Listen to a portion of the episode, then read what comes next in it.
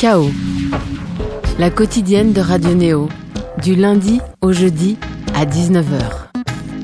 Bonsoir néauditrices, néauditeurs. Sachez qu'avec des jolis mots, tout peut se dire, absolument tout. Soignant son phrasé, éteignant dans sa scansion toute émotion, tel le visage impassible du joueur de poker, il n'en demeure pas moins qu'il fait passer à l'oreille des messages au caractère parfois brûlant. Sous-texte érotique, métaphore à gogo, viennent donner du sel à un homme transformé. Il en est conscient lui-même au point d'effacer quasiment toute trace de son passé musical sur Internet, à savoir deux premiers EP sortis en 2012 et 2015, où il essayait déjà de pouvoir jouer des mots, de valoriser des histoires, à la différence qu'à l'époque, ses guitares étaient sa meilleure amie. C'est là, avec un ordinateur principalement et un bout d'Amérique du Sud en tête, qu'Abel Chéret a imaginé le long d'un été, sa renaissance, une preuve matérielle, amour ultra chelou, un EP remarqué et un album en préparation.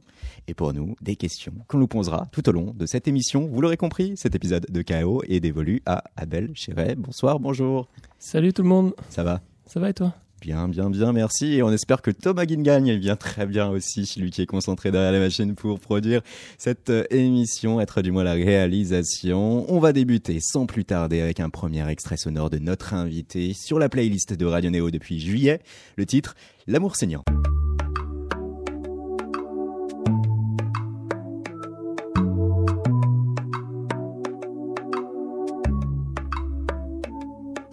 Jute la pulpe rosée de nos lèvres arrosées au jardin de nos baisers.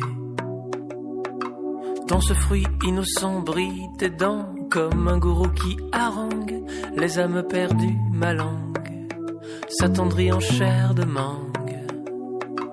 Passe la herse de craie de ton palais. Alors se ferme d'un coup sur l'organe de mon goût comme la mâchoire d'un loup, dans la peau d'un agneau, ton massicot. Adieu, amour mielleux,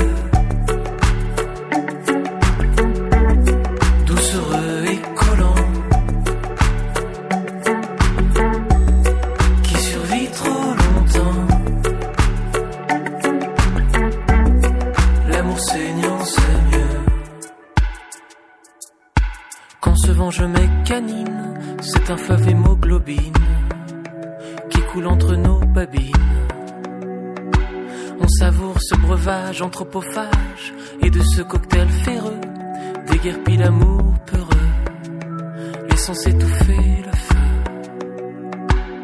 que l'on attise en vain jusqu'au matin. Adieu amour mielleux.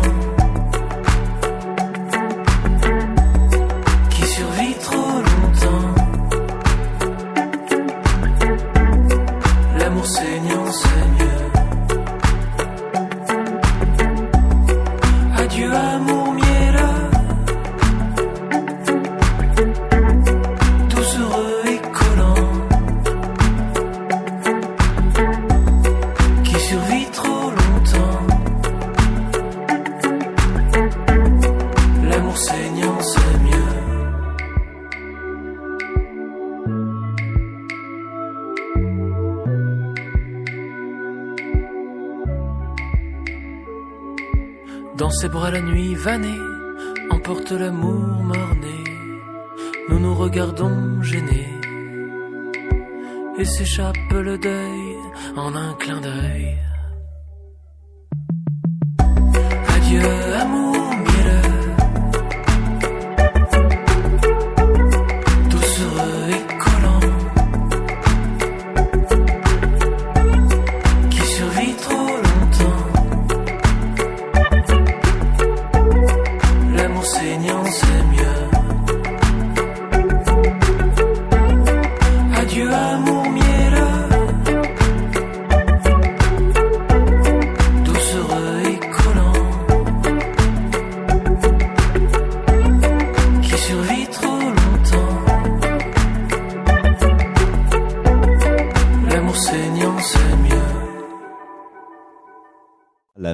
Qui est entré depuis juillet sur la playlist de Radio Néo, son auteur avec nous, Abel Chéret. Et avec ce morceau, une intention, Abel, que tu avais expliqué pour une interview euh, vidéo réalisée pour ton Facebook personnel. Fulgurant, euh, passionnel, Ça dure pas longtemps du tout, ça dure euh, une nuit dans, dans la chanson. Un petit peu un clin d'œil à, à l'amour euh, jetable euh, actuel des, euh, des applis de rencontre. Alors là, hein, Abel, est-ce véritablement vrai ça? Euh, depuis les applis de rencontre, c'était de l'amour jetable Je pense que chacun, euh, chacun trouve un peu euh, ce qu'il a envie de prendre aussi. moi, c'est l'expérience que j'en ai eue, parce que bah, c'est- personnel, mais j'ai un peu utilisé ça. Mais après, finalement, j'ai découvert aussi, j'ai rencontré l'amour avec cette application, et vraiment. Donc voilà. Mais j'ai senti ce truc un petit peu, un peu, un peu superficiel parfois de d'utilisation de l'application, de, trucs un peu. Et puis on pense toujours qu'on peut avoir mieux, donc euh, Hmm. on laisse tomber pour avoir mieux finalement en fait. C'est une quête infinie qui. euh, Le mieux est l'ennemi du bien. euh, ouais, exactement. ouais. Puis c'est le supermarché, hein, les petites photos, hein, les petites lignes pour faire la différence. Et on voulait te mettre euh, au défi quand même parce que euh, il y a quoi 4-5 jours, euh, une étude était relayée notamment par Europe 1, une étude menée via les universités de Chicago et d'Essex et qui démontre que les mariages découlant d'une rencontre sur Internet eh bien, durent plus longtemps que les autres.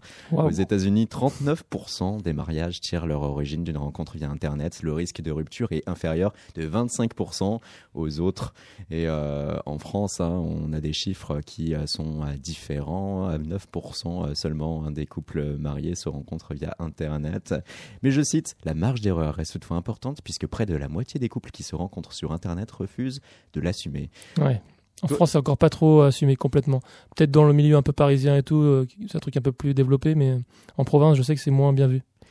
Ouais. Et toi qui viens euh, des Sables d'Olonne en Vendée, est-ce ouais. que dans ton fort intérieur, quand même, rien que d'écrire ce morceau et d'en expliquer le sens, ça a demandé chez toi un petit surplus quand même de, de, confiance, de courage pour dire euh, Ah bah moi j'ai fait ça et j'en parle. Moi, ça fait quand même longtemps que je suis sur Paris maintenant, et euh, c'est vrai que mes amis, euh, j'en ai qui sont encore à- au Sable d'Olonne, mais j'ai quand même un peu beaucoup de, de connaissances qui sont sur Paris, donc c'est un truc un peu plus admis, je pense. Et, euh, je n'ai pas sorti véritablement de frein. Peut-être au départ, quand, les, quand les gens me posaient la question comment tu as rencontré ta, Hmm. ta copine, à, à chaque fois, il y a un petit rictus et un petit truc qui, qui se joue, mais qui est assez drôle finalement. Et puis moi, ça me dérange pas. De toute façon, il faut dire les choses. J'ai pas de problème avec ça. Et alors, est-ce que l'amour saignant c'est mieux? Justement, non, c'est ironique. Pour moi, moi, moi je, suis assez, je suis assez romantique et j'aime bien, euh, j'aime bien les choses euh, euh, où il y a de l'amour, où ça dure, où c'est, où c'est il y a de la passion, mais, mais sur le long terme. Enfin, je, je, suis, je suis pas, je suis pas un consommateur. Ça marche, ça, ça marche pas trop avec mon- mon tempérament. Je suis, L'amour, muse des poètes, est sujet central de ton EP, un euphémisme d'en parler au vu de son titre, L'amour ultra chelou. C'était le 26 avril que sortait cet EP 5 titres. Que se passait-il alors en France et dans le monde? On apprenait que Renault faiblissait au profit de PSA, qu'outre-Atlantique, le Dow Jones parvenait à gagner 0,31% malgré la baisse d'Intel et du cours du pétrole et Cocorico. Il en allait de même pour le CAC 40 et les actions européennes en général. C'était aussi à ce moment qu'Emmanuel Macron tentait de raviver son âme écolo, voyant le résultat des Verts aux élections européennes. Mais ces annonces ont, je cite, déçu les écologistes. Toi, Abel, est-ce que tu te souviens avec précision de ce 26 avril? Non, De ton côté pas tellement. ton EP. Euh, ce 26 avril, pas tellement, parce qu'en fait, euh, on a fait la release party, je crois, le 25 ou, euh, ou le 27. En tout cas, c'était pas le jour pile, hein. c'était le jour avant, je crois, ou le jour après, je ne sais même plus. Et on a fait ça, on a fait ça au pavillon Puebla, Mhm. dans le 19e, dans le, le parc des Buttes Chaumont. Cette soirée-là, je m'en rappelle très bien. Mais alors, le 26, je t'avoue que j'ai eu un trou, j'ai un trou de mémoire. Peut-être que j'avais trop fêté la sortie de l'EP la veille, je sais pas trop. Et la release partie de l'EP. Tu t'en souviens très bien, tu le dis. Ouais, ouais, c'était vachement cool, ouais. En termes d'émotion, de, de couleur, de sensation, c'était vraiment quelque chose à part.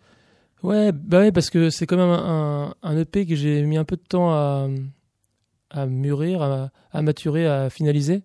Et donc le fait de, de le proposer enfin au public et euh, à mes proches et au public plus large, euh, ouais, c'est forcément de l'émotion, c'est forcément euh, euh, un but, un objectif qu'on a atteint et une, marche de fête, un pas de fait, quoi. Ça, c'était voilà, le 25 ou le 27 avril. Quant aux 34 premières années de ta vie, tu restes bien discret, Abel, à l'exception de quelques détails. Tu es donc originaire des Sables d'Olonne en Vendée, qui est plus connu pour la voile. hein. C'est le grand point de départ du Vendée Globe, Exactement. qui est la grande course pour tout voilier. Tu n'avais pas euh, à te cacher pour écouter du métal ou de la techno durant ta jeunesse, si tel était ton désir, puisque ton père était visiblement très ouvert d'esprit dans ce domaine, un homme qui piochait dans tout registre. Euh, bien que toi, en général, tu cites chez lui les Bob Dylan, Dick Hanegarn, Jacques Higelin. Toi, par contre, Serge Gainsbourg, visiblement. Ouais, peut-être plus que lui, que mon père. Lui, il est peut-être, il aime bien Serge Gainsbourg, il en a écouté beaucoup, mais c'est pas un truc qui va, qui va passer non plus euh, non-stop euh, dans sa chaîne. Et moi plus. En fait, j'aime le côté un peu, euh, toujours un peu second degré, jamais de dans le pathos. le recul qu'il a, j'aime beaucoup. Hmm. bon, bien sûr, son, sa façon de jouer sur les mots, sur les sonorités, ça j'adore aussi. Sa posture un peu provocatrice tout ça, mais j'adore le personnage en général. C'est parce qu'on retrouve ça hein, sur certains morceaux de ton EP. On va les écouter ce soir euh, d'ailleurs. Euh, chercher euh, à pouvoir provoquer, ne pas être dans le pathos, second degré, ces termes que tu viens de nous donner, on le retrouve à certains égards sur Amour ultra chelou. Et, et d'avoir un père que toi-même tu nommes comme un mélomane. Est-ce que ça veut dire aussi que tu recherches aujourd'hui chez lui son approbation, l'approbation scientifique du mélomane qui va reconnaître en toi un artiste à part entière, digne d'écoute? Ouais, je suis, oui, effectivement. Mais après, c'est mon père et euh, je, malheureusement, euh, comme je suis son fils, j'ai l'impression qu'il va un peu tout aimer ce que je fais. Donc euh, c'est un peu, c'est un peu compliqué. De, je, tu, sens qu'il est pas sincère dans sa critique. Et... C'est ouais, c'est même, même pas. Je pense que c'est, c'est sincère, mais pas objectif du tout. Par contre, quoi. Donc après, je, j'habite plus du tout au Sable d'Olonne et je les vois pas si souvent que ça mes parents. Donc ça n'influence pas trop ma, ma façon de créer ou. Tu ne leur envoies jamais euh, des bribes, des jets, des, des maquettes non, je, non, je lui propose toujours des choses déjà, déjà faites en fait. Euh, ouais. Et en général, il dit juste c'est bien, j'aime, j'écoute. Bon, il me dit plutôt qu'il est fier de, de, ce que je mm. fais, de, euh, des pas que je fais. De... Il est surtout heureux que je sois bien dans, dans ce que je fais, quoi, je pense.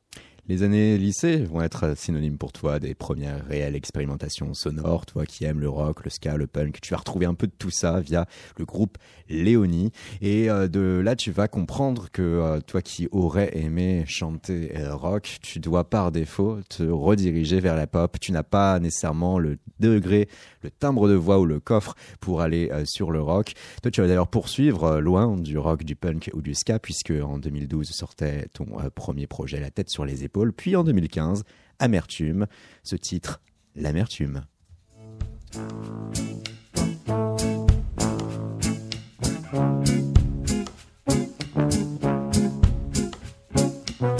Qu'on se dise oui, qu'on se dispute, qu'on dise que l'on s'en moque.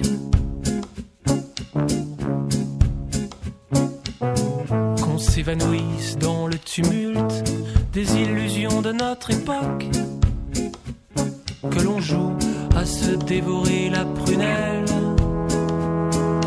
Autour d'un dîner aux chandelles reste la même amertume. Tu me tues car tu m'as menti. Mais comme je l'ai fait moi aussi. Partageons la même amertume.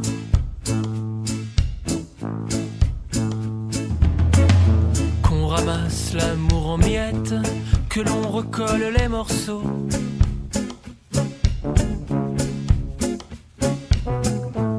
Qu'on l'habille de paillettes, l'enveloppe de papier cadeau.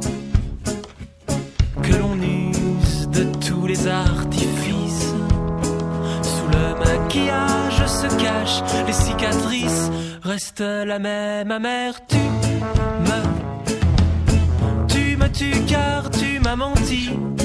Mais comme je l'ai fait moi aussi, partageons la même amertume. Tu me tues car tu m'as menti. Amertume, c'était en 2015. Alors Abel, on est en effet bien loin de tout rock ska punk. Que s'est-il passé entre temps et qu'est-ce qui nous arrive à des titres comme Amertume où là tu vas vraiment être dans un registre qu'on pourrait qualifier de chanson française? Oui. Alors comme je te le disais un peu en off, euh, j'étais dans un dans un groupe euh, au départ très rock, très punk, très ska, mais dans dans, dans le côté un peu euh, rock alternatif à la Mano Negra un peu, on, hmm. peut dire, on pourrait dire ça. ce fameux groupe Léonie. Voilà. D'abord les cerfs-volants, il s'appelait ensuite Léonie. Et puis après, je me suis un petit peu écarté de, ce groupe. Je suis venu sur Paris pour, euh, pour, pour faire des, euh, une école de, de chant et de théâtre. Mhm. Et eux, on continuait un peu dans- de, leur, de leur côté. Moi, j'étais encore lié au groupe. Et au bout d'un moment, il y a une cassure qui s'est créée. Parce que moi, j'avais envie d'autre chose. Et, et eux aussi. Ils avaient envie d'aller dans un truc plus, euh, plus pop, mais très pop euh, chanté, très. Comment dire Chanté forcément, mais. euh, commercial pour oublier un mot un peu euh, voilà un peu vulgaire et un peu qui veut pas dire grand chose mais plus radiophonique Mm. euh, pas radio néophonique mais radiophonique sur des grosses radios d'ailleurs Virgin phonique. Voilà, Virgin phonique. dire. et énergiphonique et donc ouais, on, on s'entendait plus là- trop là-dessus et on a décidé d'arrêter de, bosser ensemble mais c'est toujours mes, très bons potes et je les croise très souvent et Et on profitait, hein, en effet, de la diffusion de Amertume pour euh, préparer un peu le terrain et te questionner off euh, là-dessus. Euh, parce que ce qui est intéressant aussi, Abel, c'est que tu dis que, voilà, en effet, ce fait d'être dans la pop, dans la vérité, c'est parce que t'arrivais pas à faire autre chose de ta voix. Exactement. Bah ouais, moi, je- ça s'entend un peu, je pense, quand je chante, j'ai une voix assez douce, un peu feutrée, qui, peut, qui est assez légère. Et puis quand je pars dans les aigus, il y a vite de l'air qui vient aussi. C'est peut-être parce que j'ai pas non plus bossé comme un malade ma voix euh, pour la, pour la grossir, mais je pense que c'est une sensibilité que j'ai et que c'est ce que j'aime entendre dans ma voix. Donc euh, forcément, du coup, euh, mon oreille, elle entend ça, donc elle préfère faire ça et donc euh, je développe ça, quoi. Et il y a aucune frustration sur le fait que t'aimerais potentiellement artistiquement faire autre chose, mais que euh, tu es rattrapé par euh, toi et tes prédispositions euh, naturelles et physiques pour faire cela. Alors que en général, voilà, quand on est euh, et quand on a une aspiration d'artiste, euh, on veut faire quelque chose qui nous vient du cœur, qui nous vient des tripes. Il y a eu une frustration au départ, mais plus une frustration humaine de devoir euh, laisser tomber ce projet, Léonie, et de devoir finalement faire ma route euh, seul, alors que j'avais mes potes qui, qui avaient un groupe. Cette frustration-là, elle, elle ex- elle existait à l'ép- à l'époque. Mais je pense que je me suis fait une idée, j'ai appris à, aimer ce que j'étais, et puis à, à faire ce que j'avais avec ce que j'avais, quoi. Et c'est bien, les contraintes, ça permet d'aller autre part, de chercher autre chose. Donc c'est cool. Amertume, on a retrouvé un commentaire sur internet hein, d'une certaine Danielle Sala, c'était enregistré le 3 mai 2015. Encore une découverte. J'ai été écouter d'autres extraits de cette EP, le deuxième pour ce jeune Vendéen qui a sûrement un bel avenir dans la chanson, pourvu qu'il soit vu et entendu. Sauf que entre 2015 et 2019, pas grand chose, Abel. Tu expliqueras par la suite que c'est l'instabilité économique relative à tout aspirant artiste qui t'aura eu. En gros, on va faire simple, la vie à Paris est chère, mais la vie à Paris est obligatoire dans cette vocation. Tu as été aspiré par ce qui était initialement ton travail alimentaire, et c'est il y a dix ans à peu près hein, que tu es arrivé euh, à Paris, euh, à la Goutte d'Or, à Barbès. Mm. Hein, une colocation avec tes deux meilleurs amis, ce que tu expliqueras pour le blog La fille de Paname. Bravo. T'en sais plus sur ma vie que, que Jérémy qui est en train de regarder l'émission. C'est très drôle. Entre 2015 et 2019, tout ça euh, va faire que euh, tu ne vas rien euh, sortir. Et là, Abel, il y a quand même un piège, celui de se rediriger intégralement vers ce métier alimentaire, d'oublier toute Tout vocation artistique.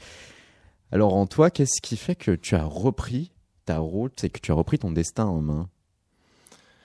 C'est une bonne question. Euh, je me suis pas vraiment posé la question. Je l'ai fait parce que j'ai senti que que j'avais une frustration, je pense, euh, vraiment de pas pouvoir. euh, parce que ça fait peut-être deux ans que j'écrivais quasiment plus rien, en fait, plus de chansons. Et alors que c'est ce qui nourrissait en fait euh, ma vie pendant depuis mes 15 ans, quoi. Mm. Et en fait, j'ai senti un manque, vraiment un manque de ça, un manque de d'expression. Et j'ai travaillé pendant deux ans en tant que professeur dans un collège et, euh, et c'était super agréable de, de donner au- ce que tu pouvais donner euh, La transmission ouais, aux élèves, voilà, la transmission et, et de me mettre à 100% là-dedans. Et de toute façon, si tu fais pas à 100% ce travail, c'est mieux pas le faire. Enfin, moi, c'est c'est mon opinion, mais et mais j'ai senti un manque de d'épanouissement et de d'expression de mon côté, quoi. Euh, je je- entraîné, enfin, je de stimuler l'expression de, des élèves, mais Hmm. mais moi, j'avais un manque. Et du coup, je me suis dit non, Abel, soit tu arrêtes maintenant et tu te laisses encore du temps pour euh, pour faire ce que vraiment, ce qui te touche vraiment, et ce que tu as envie de faire soit tu laisses tomber, mais dans ces cas-là, euh, je pense que je, je m'en serais voulu, quoi. Je m'en serais voulu, ouais. Tu as réussi donc là à mettre ton tapis et à finalement euh, jeter toutes tes forces dans cette nouvelle bataille Complètement. Reprendre une vie euh, artistique euh, à part entière. Euh, c'est le moment quand même, Abel aussi, qui est fondamental pour nombre d'aspirants parce que voilà, qui plus est, tu avais la trentaine, c'est un moment où les gens vont se poser, fonder leur foyer, il va y avoir de nouvelles contraintes économiques. La facilité fait souvent que on peut se dire ah bah j'ai essayé, hein, j'ai essayé de chanter, oh, et puis tant pis ça n'a pas marché. Toi tu as repris là une seconde tentative. Tu as expliqué d'ailleurs sur Radio Néo via l'émission mission euh, Ricochet, hein, euh, comment tu t'y étais un peu pris financièrement? Tu étais interrogé là directement par François Atlas. Et tout mon blé de côté euh, pendant ces années-là de travail. Après, je me suis mis au chômage. Hmm. Et là, le, mon chômage se termine, donc je ne sais pas trop comment ça va se terminer tout ça, mais en tout cas, pour l'instant, j'ai pris que du plaisir et ça a avancé. Ça, j'ai fait un grand pas, vraiment. Ça, c'est intéressant, car on était en mars, Abel. Et là, tu disais très clairement, bah, le chômage va se terminer. Je sais pas trop comment ça se passait. Alors, comment ça s'est passé?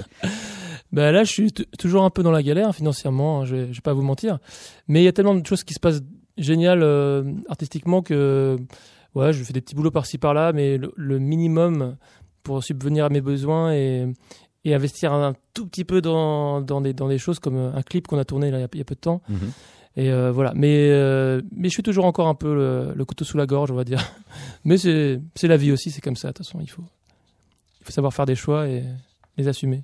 Et ce choix arrive à suffisamment te stimuler pour que tu n'aies pas à regarder ta condition économique, sur le moment en tout cas. Ouais, ouais. Et puis j'ai beaucoup de, de soutien, euh, euh, pas financier, mais parce que je ne demande pas de, de, soutien financier, mais en tout cas euh, amicaux et, des professionnels aussi un peu maintenant, donc c'est eh, encourageant. Tout de même, soutien financier, il y a eu via Ulule 2088 euros très exactement de collecter pour financer le Merci aux Ululeurs. Et en plus, voilà, 2088 euros, alors qu'initialement tu en demandais 1200. 1200, ça permettait d'assurer la finalisation des titres, le mixage de l'EP, le mastering. 1800, tu pouvais travailler sur la réalisation d'un clip de qualité, ce qui a été euh, donc fait. Et en dépassant les 2000, tu pouvais, dis-tu, créer un visuel de qualité avec un artiste de talent. Mhm. mais je peux dire la vérité? Ouais en fait, c'était du bluff dans le sens où euh, j'ai dépensé peut-être euh, quatre fois plus que ça pour, faire, tous ces projets. Mais bon, c'était toujours, ça. Le premier clip de euh, cette EP nous parvenait à l'hiver et à ce moment-là, tu nous réchauffais avec des saveurs clairement cubaines. Qu'alors, Omedo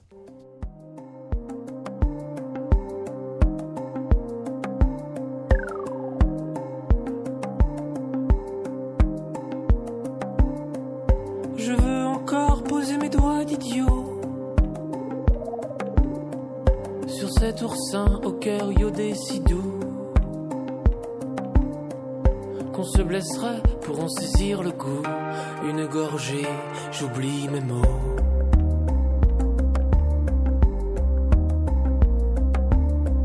Je veux encore du sel sur la peau. Dans ta région en climat tropical où s'épanouit le palmier royal. Jaillit à flot l'eau de coco, jaillit à flot l'eau de coco. Tu calor húmedo y tu boca salada, lejos de mi mano, aquí la tristeza. Tu calor húmedo y tu boca salada, lejos de mi mano tristesse. Je veux foncer d'une course effrénée dans les fourrés de ta forêt touffue et m'arrêter au fond d'elle perdue par le croco, me faire croquer. Je veux foncer d'une course effrénée dans les fourrés de ta forêt touffue et m'arrêter au fond d'elle perdue par le croco, me faire croquer, par le croco, me faire croquer. Tu calor húmedo y tu boca salada, lejos de mi mano, aquí la tristeza. Tu calor húmedo y tu boca salada, lejos de mi mano y la tristeza.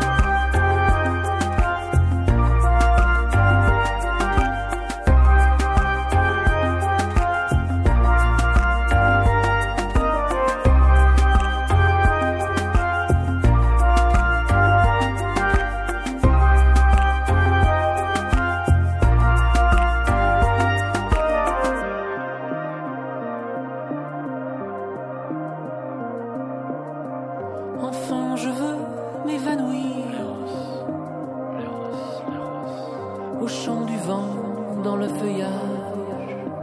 La rose des Mimano. Que des fourmis traînent en bagage. Mon corps balafré d'un sourire, mon corps balafré d'un sourire. Tu calor húmedo y tu boca salada. Lejos de mi mano, aquí la tristeza.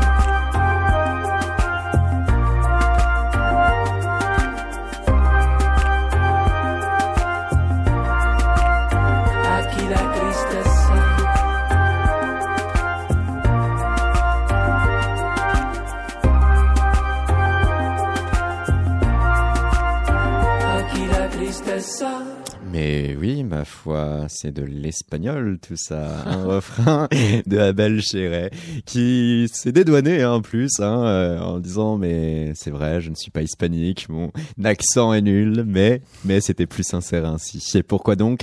Car euh, il faut revenir à un voyage cubain pour expliquer ce morceau Calor Húmedo et ce qui a d'ailleurs aussi marqué plus généralement l'atmosphère euh, et l'esprit dans lequel tu étais pour écrire l'ensemble de cette EP Amour ultra euh, chelou. Je suis allé à Cuba et ça m'a beaucoup influencé. On va te demander plus d'informations là-dessus. Où étais-tu à Cuba, à la Havane? On a fait un petit tour, le tour un peu, un peu touristique. J'étais avec deux potes Mhm. et on avait que 10 jours.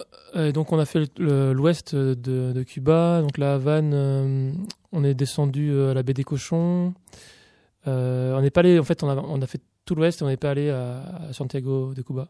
D'accord. Mais, euh, sinon, on a fait ouais, l'ouest. Pays qui euh, reste partiellement fermé, donc euh, tous les fantasmes sont impossibles et imaginables. Avec le castrisme, euh, il y a tout qui se dit son contraire. Euh, les, les fervents défenseurs de l'Occident disent que c'est euh, épouvantable et que c'est une grosse dictature. D'autres estiment que, euh, au contraire, euh, ce régime a pu développer des choses. Euh, toi, dans ta peau de touriste, qu'est-ce que tu ressentais dans l'air? Moi, je trouve que les deux sont, sont vrais. En fait, euh, c'est- toujours un peu comme ça, mais il y, a- il y a des choses, des bonnes choses et des, des choses beaucoup moins bonnes. Mais en tout cas, ce que j'ai senti, de... alors les gens parlent pas beaucoup Mhm. forcément parce que ils sentent toujours un peu une oreille qui, euh, qui peut les qui peut les épier. je- Ah, on peu soviétique. Ouais, je pense moins, moins maintenant, mais euh, ça l'a été. Donc les, les personnes plus âgées, je pense, elles, ont encore ça vraiment qui est très qui qui, est- qui, est- qui les marque quoi. Et donc, mais on a quand même un guide qui nous a on marchait un peu dans la campagne et donc il nous a un peu plus parlé, qui a pu plus dire un peu ce qu'il ce ressentait et, et euh, ce- le, le truc qui ressort sou- souvent c'est le manque de liberté vraiment. Hmm.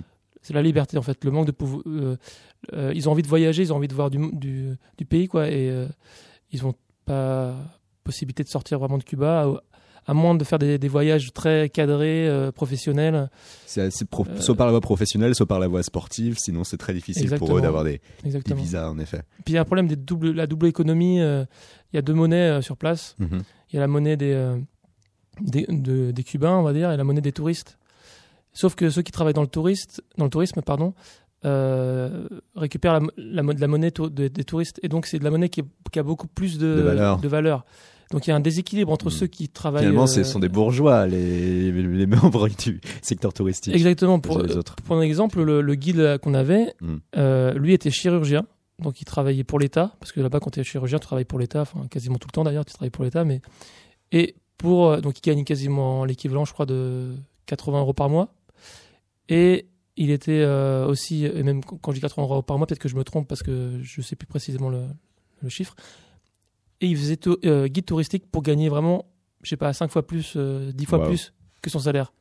Donc ça fait un peu un décalage entre chirurgien et guide touristique Ouais, ouais, ouais, c'est qu'on connaît pas en France, par exemple. Ouais, mais en France, hein, comme dans beaucoup d'endroits, être joueur de football, ça rapporte beaucoup plus que être chirurgien. Cuba, avec euh, toi, deux grandes choses quand même, euh, parce que sur la ligne rythmique de l'EP, on ressent certains instruments euh, et tonalités sud-américaines, et puis euh, outre euh, ce refrain hispanique, il y a avec Cuba et l'Amérique du Sud presque le langage du- d'un certain romantisme.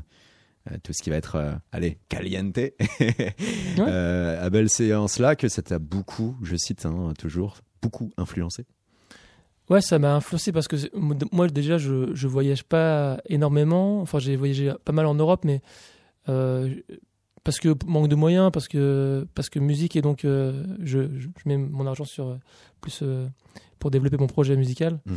Et donc quand je fais un voyage comme ça, si des paysans, ben, ça me marque vraiment quoi. Et en plus, Cuba, c'est vraiment une île, un pays de, de musique. Et, Mm. Et, les- et tout le monde fait de la musique et il y en a de partout. Et le moindre bal populaire, euh, c'est une tuerie musicalement. Enfin, et ça m'a vraiment marqué. Et, et du coup, je me suis mis à écouter pas mal de, de musique cubaine. avec ce nouvel imaginaire aussi que t'as permis de sortir du registre qui était le tien avant, avec ces deux premiers EP, euh, ce fameux extrait qu'on a écouté qui était très chanson française, très marqué dans ce sens. Et là, ce que tu fais maintenant? Alors ouais, il y a ce côté Cu- Cuba, euh, voyage, et il y a ce côté aussi, euh, peut-être que j'écoute plus en ce moment, des, des trucs plus pop. euh, C'est-à-dire qui, qui, qui? Euh, alors qu'est-ce que j'écoute qui serait dans ce délire un peu pop Euh, J'aime bien toute la mouvance un peu euh, voyou, Mhm. Cléa Vincent, Flavia Berger qui est, qui est pop mais pas vraiment tropicale, mais qui peut quand même s'a- s'apparenter un peu ce, jeu- ce genre de, de choses. Ouais, tous, tous ces gens-là, un peu euh, le label entreprise euh, que j'ai- que j'apprécie beaucoup. Enfin, Ça tombe bien, ils sont tous programmés sur Radio Neo, c'est Ah très ouais, compatible. bon goût. Félicitations, Abel. Et euh, toi, avec cette EP plus globalement, il y a l'esprit amoureux qui compte. J'étais passionnément amoureux. Ça a fortement influencé mon écriture. Avec euh, cette euh, EP, euh, et comme avec le morceau Calao tu t'es fié cette fois-ci plus à ton instinct pour réussir à capturer un instant présent de ta vie tac, sans euh, chercher euh, au préalable à dire euh, euh, j'ai envie de séquencer euh, quelque chose avec telle thématique, euh, tel style ou autre. C'est ton EP du lâcher prise. Exactement. En fait, euh, donc je me suis mis à écrire, euh, enfin je me suis un peu enfermé euh, en Vendée euh, dans ma chambre d'ado pour écrire. Et, donc je lisais des choses, j'écoutais des choses et j'écrivais beaucoup. Et à chaque fois que je me que je m'imposais un thème, une contrainte, on va dire de thème, euh, ça marchait pas. Mm. Et dès que j'étais un peu fatigué, que tout tournait dans ma tête et que, que j'écrivais un peu plus spontanément, euh, je- mes émotions sortaient plus et je sentais que c'était plus vrai, plus sincère. Et forcément, à l'époque, j'étais amoureux, passionnément amoureux, et c'est ce qui est ressorti dans, dans l'EP, quoi. Dans les titres C'était le début de cette fameuse relation euh, qui Exactement, dure encore aujourd'hui. exactement. Et aussi la collaboration avec autrui euh, qui va euh, forger ce nouveau son, Abel, euh, Bien sûr. chez euh, Pierre-Alain Grégoire, qui euh, lui euh, notamment a le groupe Agap. Lui, Ouais. il a pu euh, du coup faire l'ensemble de l'arrangement, tandis que euh, pour le mixage, euh, tu as tout confié à Étienne euh, Caillou, qui lui est notamment euh, connu pour avoir collaboré avec euh, Clara Luciani. Deux personnes si fondamentales, j'imagine, sans quoi on n'aurait pas cette euh, tonalité un tantinet électropop. Exactement. Non, mais je. D'ailleurs, euh, là, on, travaille sur de nouveaux morceaux et j'ai vraiment. Enfin, Pierre Alain, en tout cas, Agap, Pag, il a plusieurs pseudonymes. C'est sûr, on, va, on, est reparti pour bosser ensemble. Étienne, j'espère aussi.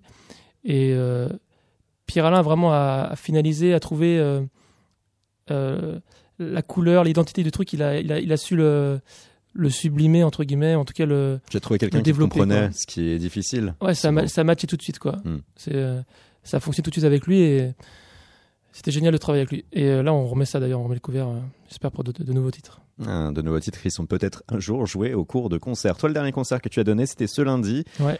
C'était comment? C'est super bien. Au pop-up du label? Exactement, ouais. Bah, c'était bien et en même temps un peu, un peu déstabilisant parce que j'étais un mois en vacances, travail, euh, résidence, euh, tournage de clip, euh, tout le mois d'août. Et là, j'étais rentré juste le jeudi et lundi, on jouait sans avoir eu le temps de faire trop de répétitions avec euh, Franck euh, qui m'accompagne, Franck Camerlinck. On a fait une répète le dimanche et on a enchaîné sur le concert le lundi. Donc il y avait un côté un peu, euh, il fallait euh, se laisser aller aussi à la spontanéité et pas trop euh, réfléchir et en même temps rester concentré pour pas non plus faire n'importe quoi, euh, se planter sur les structures de morceaux, des choses comme ça. Tu as découvert certaines scènes au cours de l'année, notamment euh, l'Olympia, où tu as pu faire euh, à deux reprises la première partie de Vanessa Paradis. Ouais. Celle d'ailleurs qui t'a contacté directement dans son équipe? Non, en fait, euh, moi j'envoie toujours des mails un peu à, à des pros depuis, Mm. euh, depuis que je fais de la musique. On sait jamais, on dit un jour peut-être qu'ils vont nous répondre. Et Donc les mails, ça marche? Et donc les mails, franchement, nouvelle euh, grande surprise, ça peut marcher. Et donc la, la, tourneuse la, de d'augurie, donc, euh, enfin, a vraiment euh, me répondait à chaque fois en fait que j'envoyais un mail. Et donc il me disait, je peux pas venir te voir en concert, mais j'aimerais bien venir te voir. Moi je me dis bon c'est cool déjà, elle me répond, c'est super et tout. Et un jour elle m'appelle et elle me dit, j'ai fait écouter ton EP à Vanessa Paradis, et elle a vraiment apprécié. On aimerait te prendre sur quelques dates pour sa tournée. Et là, j'ai, je venais de me réveiller un peu. Enfin, en tout cas, j'étais un peu pas trop réveillé. Je, je m'attendais pas à ça et j'ai, j'ai dû réagir un peu mollement, genre ah super, merci. J'ai raccroché et là, j'étais, j'ai sauté dans tous les sens, c'était cool.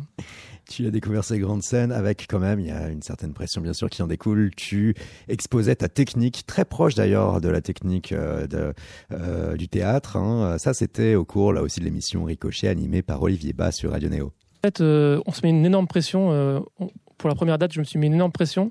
Et je suis arrivé sur scène assez, assez tendu, mais euh, ça s'est très bien passé. Et le deuxième concert, ça m'a permis de relativiser un peu plus euh, ce... Parce que finalement, c'est ce qu'on fait toujours. En fait, on joue devant des gens qui nous écoutent. Enfin, là, ils nous écoutaient, donc c'était cool. Ils étaient assis devant moi et finalement, je pouvais capter leur regard aussi. Donc, je m'accrochais à ça, en fait, aux gens qui, qui étaient devant moi. Et ça changeait pas grand-chose de- d'un autre concert, j'ai trouvé, finalement. Eh, c'est la technique qu'on apprend hein, sur académique. Hein. Euh, Fixez-vous quelqu'un dans le public, euh, quel qu'il soit, euh, quelqu'un qui vous rassure, et vous le regardez tout le temps, tout le temps, tout le temps. C'est ce que Mhm. tu as fait?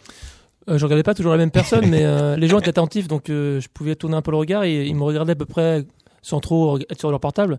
Donc c'était c'était cool, ouais. Ça m'a donné vachement une force, ouais, carrément. Tu sens que tu es capable de refaire quelque chose comme, comme l'Olympia s'il fallait le faire là? Ah bah avec un, immense plaisir. Et euh, si vous m'entendez, euh, programmez-moi là-bas. Non vraiment. Non, non, c'est par mail que ça marche, Abel. Pas par la radio. on a parlé pop-up du label, on a parlé Olympia, et si on parlait un peu de la marbrerie, est-ce que tu connais ce lieu? Mais pas bien. Euh, je crois que j'y suis allé une fois euh, et j'ai failli y retourner là récemment pour voir une, une release party, mais je suis pas allé. Programmation hyper éclectique, euh, une ambiance vraiment cool. C'est véritablement tout l'esprit culturel alternatif et bien plus encore hein, qui vibre depuis la Marbrerie qui se trouve à Montreuil, cette fameuse ville qui se gentrifie à toute vitesse. On a tâché de savoir un peu l'historique de ce lieu et comment ces dernières années étaient vécues par son instigateur, à savoir Jérémy Verrier pour ce format spécifique. Vous êtes sur Radio Néo, c'est KO. Le lieu initial, c'est un ancien corps de ferme en fait, qui est passé par plein de fonctions différentes, euh, comme on en trouvait beaucoup à Montreuil. Ça a été un lieu de stockage de peinture, de stockage de bière, un garage, euh, plein de choses différentes. Et la dernière activité, c'était une activité de, de marbre, de façonnage de marbre, tout simplement. Donc on est arrivé dans le lieu, il y avait encore énormément de, de marbre, de poussière. C'était assez impressionnant, c'était assez même euh, poétique. Et on a défriché tout ça pour euh, faire quelques travaux, même beaucoup de travaux, et devenir euh, une salle de concert et un peu plus. D'où la Marbrerie. D'où la marmorie, tout simplement. On a repris le nom de la dernière activité. Dans quel contexte le lieu a été euh, repris exactement? Alors le lieu, euh, on est trois associés. Le lieu est acheté en 2009 euh, avec euh, cette idée de faire le, le projet actuel. On met pas mal de temps à réunir un peu d'argent pour euh, faire les travaux, parce que c'était vraiment une friche industrielle. Il y avait euh, rien n'était aux normes. On a dû tout refaire, faire la toiture, voilà, ouvrir un lieu. Aujourd'hui, de la Marmorie, c'est près de 700 personnes. Euh, ça demande beaucoup de normes euh, ERP, comme on dit, euh, établissement recevant du public, voilà, pour les non-initiés. Euh, et du coup, euh, il fallait que tout soit parfait. Donc, euh, en, en 2009, il y a l'achat. En 2016, janvier 2016, on commence les travaux seulement. On est assez rapide, mais très rapide. On ouvre en septembre 2016 avec euh, le Festival d'Île-de-France, euh, le 16 septembre 2016 Ce premier souvenir, ce festival. avec le Quatuor Bella et Elise Caron. C'était assez magique euh, d'après avoir passé huit mois dans la poussière et dans, le- dans le stress des travaux et de, de, de retrouver de la musique euh, dans, dans ce lieu avec un, un Quatuor magnifique qu'on aime beaucoup. Il y a aussi le stress lorsqu'on investit de son temps, de son argent, euh, de savoir si ça va marcher ou non. Les premiers retours à ce moment-là, en 2016. C'est un, ouais, c'est un stress, c'est sûr, c'est un stress, même presque un stress inconscient, c'est une folie en fait. Euh, si on nous avait dit tous par quoi on devait passer pour euh, pour ouvrir un lieu, euh, je suis pas sûr qu'on y serait allé par le même enthousiasme. Quand on regarde le même, quand on regarde un peu dans le rétroviseur, on se dit avec avec avec un sourire qu'on a été assez. Il y avait un grain de folie là-dedans parce que euh, c'était euh, quand même énorme comme challenge et euh, il y a une vraie satisfaction quand on ouvre. il y avait une vraie attente sur Montreuil notamment. Enfin, il y a, une, il y a une- un besoin de salle de concert, je pense, de manière générale en, région parisienne. Mais sur Montreuil en particulier, il n'y avait pas cet espace qui permettait d'accueillir autant de personnes, de pouvoir proposer une programmation assez large qui aille des, des musiques actuelles euh, jusqu'aux aux musiques contemporaines.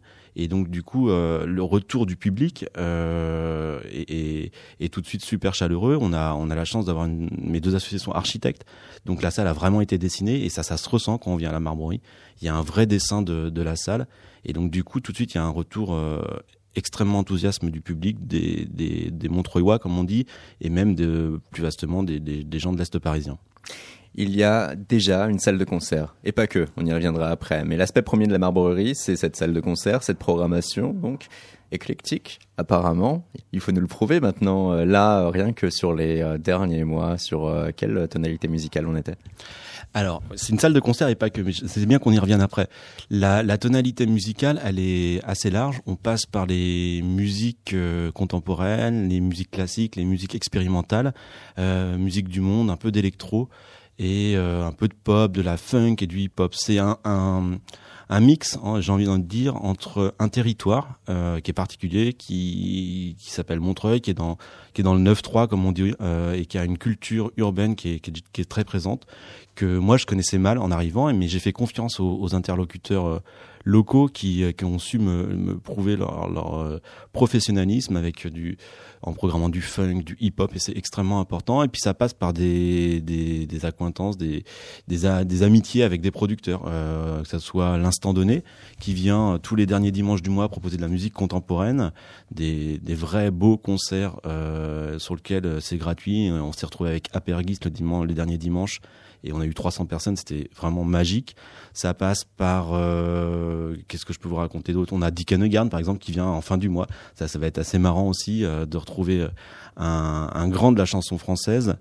Ça passe par de la musique du monde. On a pas mal de, on a la Roda des Samba qui revient. Donc c'est très très large et très éclectique. Et, en fait, toutes ces scènes, elles se, euh, la sensation, c'est que ces scènes, elles discutent entre elles. Et du coup, c'est extrêmement valorisant pour un crew de, de hip-hop de venir jouer le samedi soir jusqu'à 4 heures ou 5 heures du matin et de retrouver un pianiste classique. Et les deux se valorisent en jouant dans une salle qui propose une programmation de, j'espère, de qualité et qui est aussi éclectique. C'est beau sur le principe, mais est-ce que les gens sont curieux? Est-ce qu'ils parviennent à se dire tiens, euh, je suis pas du tout classique, allez, je vais laisser la chance euh, à un tel spectacle euh, et on verra bien.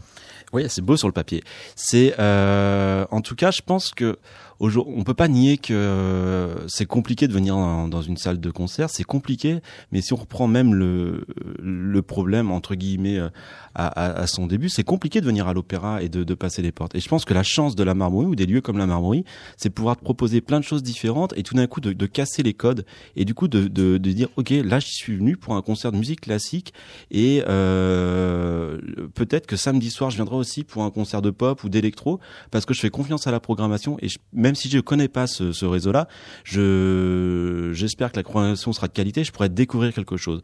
Je pense que on n'a pas de, on a, on est un acteur privé, on n'a pas de, de service de médiation culturelle, mais je crois que la médiation, elle passe aussi un peu par là et elle passe par l'accueil du public euh, grâce à nos équipes ça soit l'équipe de ça commence par l'équipe de sécu qui vous accueille ou la billetterie le vestiaire mais aussi par euh, les gens du bar et c'est une simple relation euh, qu'on essaie de créer pense que c'est c'est un pari qui est en train d'être gagné parce qu'on a des gens, des habitués, et ça met du temps. Nous, on est une salle qui est encore jeune, deux ans et demi pour une salle de concert, c'est extrêmement ouais, jeune. jeune ouais. euh, et on voit des gens qui qui reviennent, qui poussent la porte, qui posent des questions. Et à partir du moment où on commence à poser des questions, je pense que c'est bon signe. Il y a la gentrification de Montreuil euh, qui passe par là. Euh, allez, c'était encore en 2017 euh, via 20 minutes. Montreuil, le Brooklyn parisien, est-il le nouveau Berlin ou le nouveau Pigalle? Point d'interrogation. Comment vous vous parvenez à voguer avec cet aspect hype que peut avoir Montreuil au fil de ces dernières années? Euh, c'est Montreuil, mais c'est l'Est parisien de manière générale, c'est Pantin aussi. Euh, comment on arrive à voguer? Ben, on, c'est une bonne question.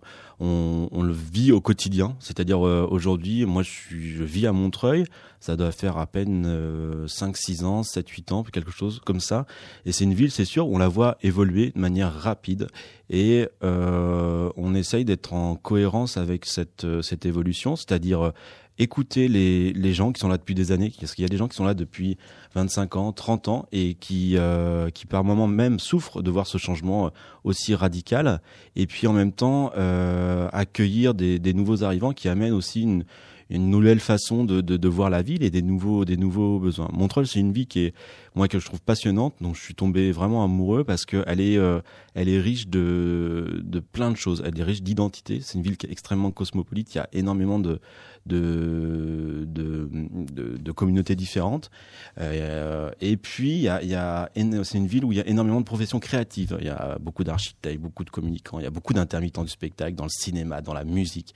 Et donc, tout, le, le, le pari, c'est vraiment de faire le lien entre tout ça. Et puis, il y a des, des, communautés qui sont là depuis très très longtemps. Il y a des gens plus pauvres. Et on essaye de proposer, mais même à travers la programmation, euh, une façon de venir qui soit pas toujours à des, à des concerts à 15, 20 euros, mais de temps en temps sur une entrée libre en début de soirée ou des, des concerts à, ou des, des soirées DJ à 5 euros. Et c'est important d'essayer de euh, penser ça, de, de, le négocier entre guillemets dans la programmation et de pas l'exclure et de pas exclure une, des populations. Et après, moi, je pense qu'il faut, on a nos, responsabilités en tant qu'acteurs privés de, de, de, proposer cette chose-là, mais aussi c'est la responsabilité des politiques de de faire en sorte que ces différentes communautés, ces différentes personnes euh, puissent euh, vivre ensemble. Et je crois qu'il y a un vrai travail euh, à faire et qui est en train d'être fait petit à petit. Avec évidemment par moments ça, ça frotte et ça, ça pique, mais c'est ça aussi. On remercie Jérémy Verrier qui s'est prêté là au jeu de l'interview. Vous êtes sur Radio Néo, sur KO et on parlait là donc de la marbrerie qui, depuis Montreuil, pour vous prouver le fameux éclectisme, eh ben, propose dès ce vendredi un cabaret mexicain avec le mariachi. Il y aura aussi la projection d'un documentaire euh, transmédia sur l'univers de la basse musique ce samedi ou encore euh, des concerts en soirée ambiante rock expérimentale ce dimanche et même, et même mercredi prochain la diffusion hein, sur grand écran du match entre le Paris Saint-Germain et le Real de Madrid attendu par pas mal, pas mal d'entre vous peut-être. Euh, en tout cas, la Marbrerie, un lieu qui essaye aussi de promouvoir la culture pour tous et qui cherche à avoir une vie et sociale aussi au cœur de la vie de Montreuil. Euh, toujours intéressant de pouvoir aller euh, sur place là-bas et cette interview à retrouver prochainement en podcast sur radioneo.org. Nous sommes là avec Abel Chéret et on va prouver que cette émission t'est dédiée. On va diffuser, tiens, un troisième extrait de ton EP amoureux ultra chelou, le titre Lovely Doll.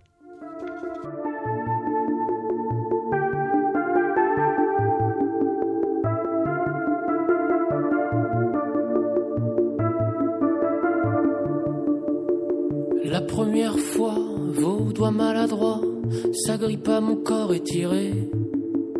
En position tordue, l'arc détendu, vous me jetez sur le côté.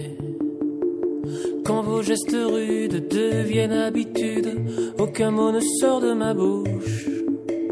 Je reste figé en femme objet qu'on attrape et que l'on couche. Je suis, je suis, je suis Lovely Doll, la poupée que l'on viole.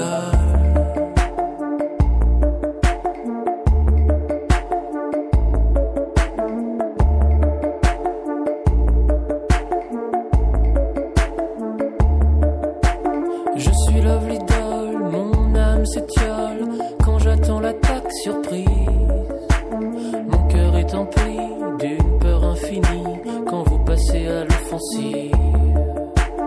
Dans mon écran rose, une bombe explose. Ce sont comme des éclats d'obus qui perforent l'antre intime d'un ventre qui ne m'appartient plus. Je suis, je suis, je suis Lovely Doll, la poupée que l'on viole.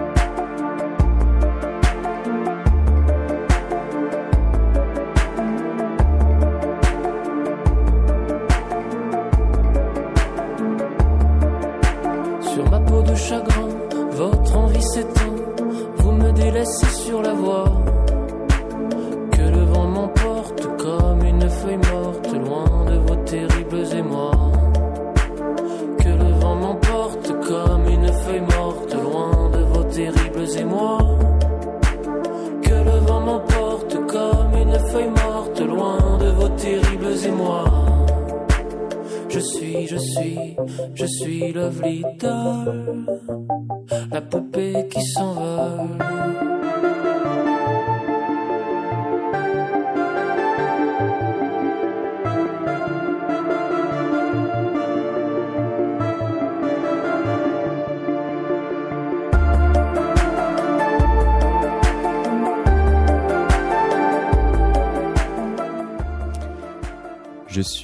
suis, je suis Lovely Doll, Abel euh, Chéret avec nous sur Radio Néo pour l'émission euh, KO.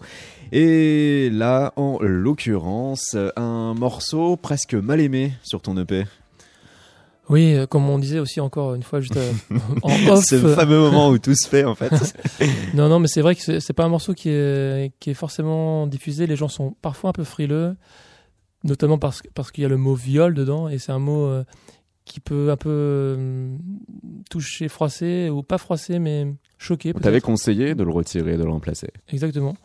Ouais, après, c'est le mot qui fait l'intérêt aussi du morceau, qui comme tu te disais aussi, qui donne du sens au morceau, qui oriente aussi l'écoute euh, des paroles. Et ce serait dommage de l'enlever. Et pour moi, c'est important, euh, comme je te disais aussi, de, mélanger des mots comme ça crus et, et peut-être durs et peut-être rugueux avec des mots plus, avec des, des, paroles plus imagées, plus métaphoriques et plus, euh, voilà, plus douces. En l'occurrence, là, on parle du fameux devoir conjugal, euh, où lorsque une femme au sein d'un couple ne veut pas nécessairement de relations sexuelles, Exactement. mais haha, ouais. Là-dessus, c'est euh, un thème aussi euh, qui a son importance. toi, tu l'as pris tout d'abord depuis le Japon en imaginant ces fameuses poupées gonflables japonaises. Exactement. Et de là, tu en es arrivé à ça. Tu as réussi à avoir ce minimum de courage pour conserver ton texte originel, une forme de liberté de texte aujourd'hui que tu veux chérir ah oui, bah, de toute façon, oui, bien sûr. Ouais.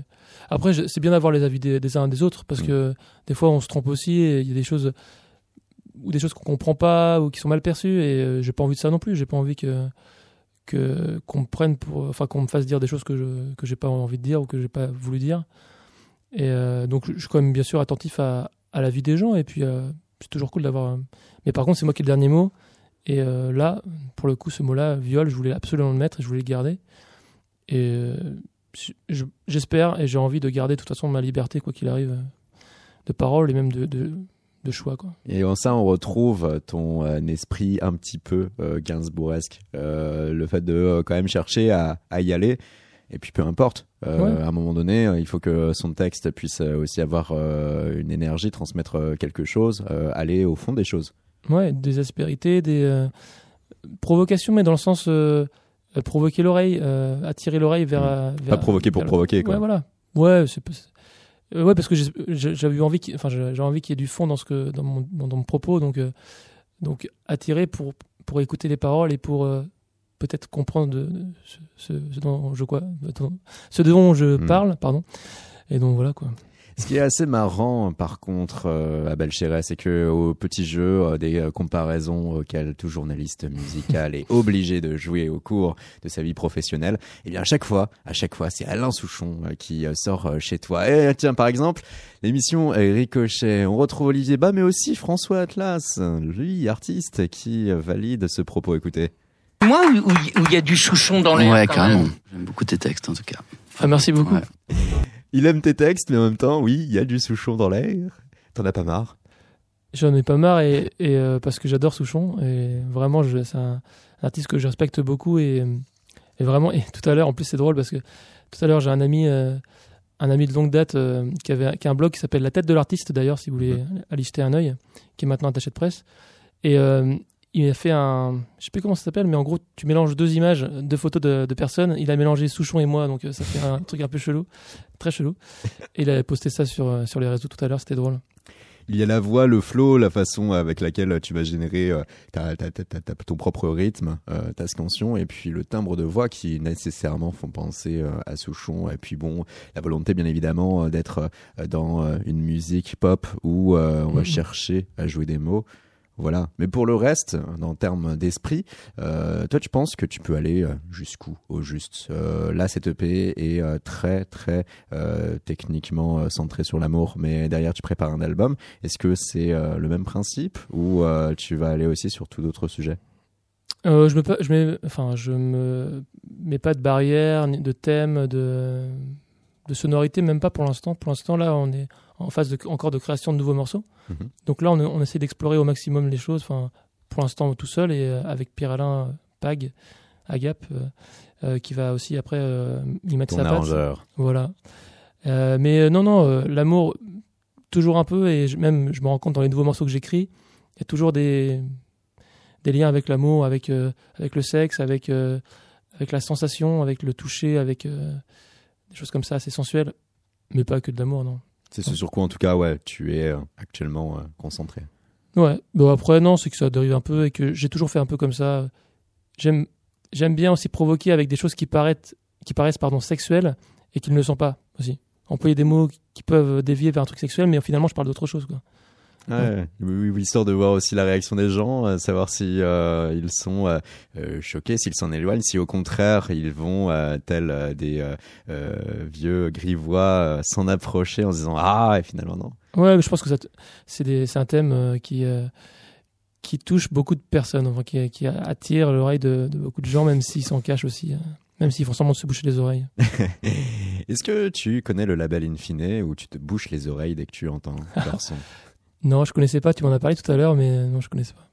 Ah oui, encore une fois en off, hein, on détaillait un peu comment allait s'articuler cette émission. Et euh, là, alors qu'il nous reste que quelques minutes, il faut quand même parler d'un événement euh, qui est assez original, où lorsque un label fait sa propre brocante, son propre vide grenier, in fine, le label cofondé par Agoria notamment, et qui euh, comporte aussi notamment Ron parmi ses artistes, eh bien, et qui a deux ports d'attache Paris et Lyon, et qui accorde une place particulière au piano et à l'électroacoustique, fait son vide grenier en quelque sorte ce samedi vous pourrez euh, retrouver des collections personnelles de euh, l'équipe mis en vente ainsi que les nouveautés de la rentrée hein, qui seront euh, mis à libre écoute notamment Vanessa Wagner ou encore Lucie Antunes. Pour le reste l'esprit un peu in fine hein, on s'est amusé à faire un medley très court. On a pris comme ça à l'arrache trois sorties de 2019-2018 voilà ce que ça peut donner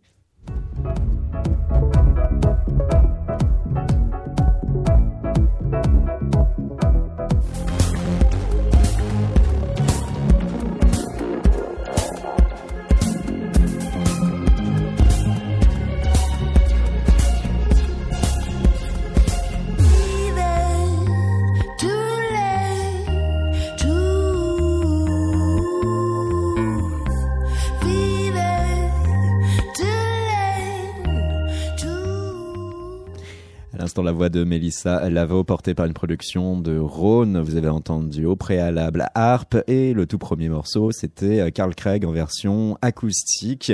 Le label hein, qui avait été euh, fondé autour d'une œuvre au piano d'ailleurs du grand Francesco Tristano. Et bien là, ce samedi, In Fine va se rendre du côté de euh, son euh, fief pour proposer ce premier euh, déstockage avec vinyle, CD, t-shirt, sweatshirt, tote bag, poster, sticker et ces fameuses euh, collections aussi à retrouver. Un événement qui peut se retrouver via euh, Facebook afin, qui sait, de euh, trouver votre bonheur. Ce sera en tout cas au 1 rue André Messager dans le 18e arrondissement qui, je crois, Abel, était plutôt cher, cet arrondissement. Ah oui, oui, je suis.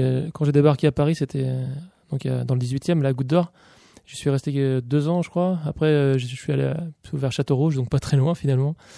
Et puis jusqu'à présent, je, fais d'autres quartiers de Paris, mais euh, Marcadet, Poissonnier, Jules Geoffrin, euh, tout ce quartier. euh, ouais, c'est vraiment vraiment un, un arrondissement qui pour moi est, est très fort parce qu'il y a vraiment un métissage euh, clair dans, dans, dans cet arrondissement. C'est pas un faux, euh, un faux des faux quartiers populaires un peu. Voilà, Mhm. c'est vraiment euh, un mélange cool, très cool. On parle là de Paris euh, pour parler quelque peu brièvement aussi de Toulouse et faire plaisir à nos amis toulousains. Il faut rappeler que le label Infini, c'est aussi Dina Abdelwaïd, qui est euh, originaire du moins son premier port d'attache en France, ça a été euh, Toulouse.